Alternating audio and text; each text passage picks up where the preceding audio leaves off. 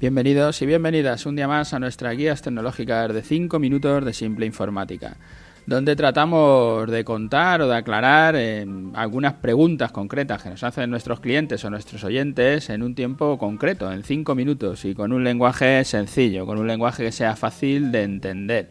Hoy nos encontramos en nuestro programa 270. Limpia, friega, repara ordenadores, te ahorras dinero.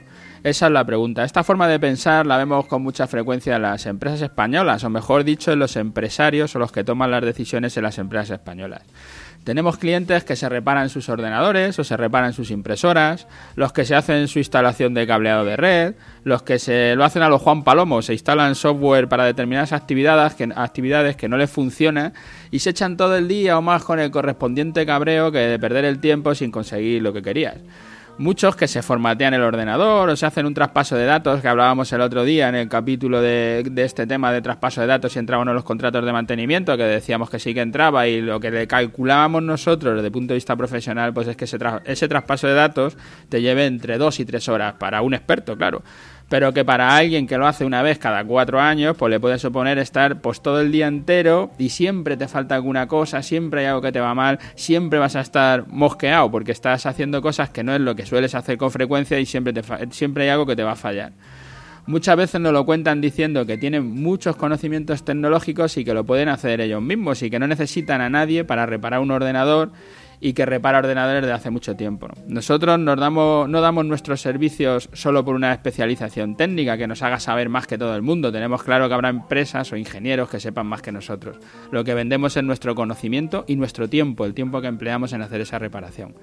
Ya lo he comentado otras veces, siempre pongo el ejemplo de la persona que limpia nuestra oficina o la que puede limpiar en tu casa. No es un técnico que sabe mucho más que tú o que tú no sepas hacer ese trabajo, es simplemente que no quieres hacerlo por lo que sea. Pero en el caso del empresario, del que toma las decisiones, es más grave el error. En la toma de decisión, pues se está quitando tiempo de hacer crecer su negocio, de tener tiempo para pensar y tener una idea que haga que su empresa venda más o gaste menos, que al final tenga un mayor beneficio. Y seguramente con ese tiempo que está sacando extra, cubras de sobra la empresa que limpia tu casa o tu oficina o la empresa que te repara los ordenadores, que aunque te parezca caro, comparado con hacerlo tú, lo acabarán en menos tiempo y con el tiempo que te ahorras podrás, pagar esos servicios, podrás pagar esas horas que te están facturando, esas horas que te cobran. Uno de, los casos eh, donde es más fácil ver este error en la toma de decisiones es en empresas de ingeniería u otras donde el tiempo de los técnicos o de los profesionales es más caro que el de la empresa que te repara ordenadores u otros servicios. Por eso pongo el ejemplo de la limpieza, que muchas veces la hora de la persona que hace la limpieza es más barata que tu propia hora. Y estar tú haciendo la limpieza, pudiendo hacer una persona que va a cobrar más barato, es un error.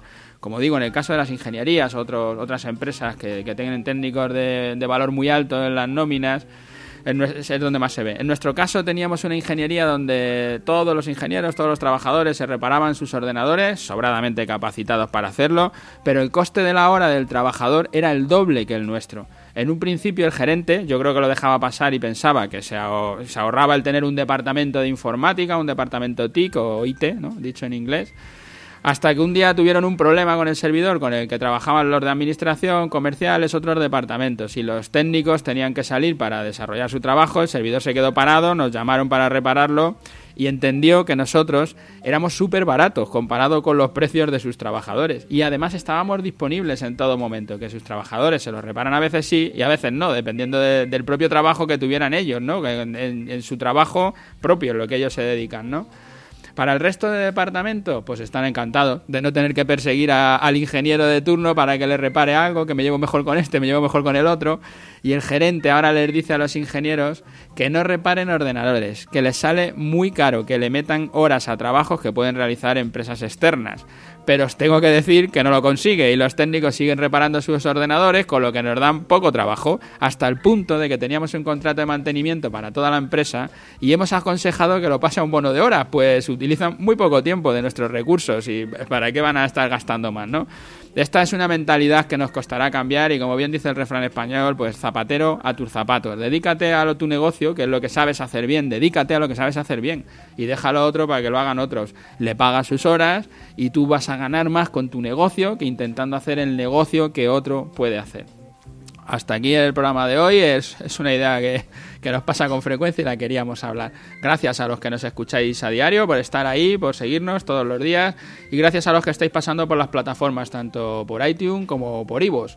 desde que hemos arrancado esta nueva temporada, ¿no? Aquí en septiembre, hay pocas referencias en iVoox. Os pido a todos los que estáis ahí escuchando, porque veo muchas descargas, mucha gente que lo escucha, pero no se están dejando comentarios. A ver si podéis pasar y dejarnos ahí una valoración, eh, tanto en iVoox o en iVoox, como lo queréis decir, eh, o en iTunes porque eso nos hace crecer, nos hace que se nos vea más y os lo agradeceremos mucho. Y ya sabéis, si queréis dejarnos cualquier pregunta, en simpleinformática.es tenéis nuestro formulario de contacto. Hasta mañana.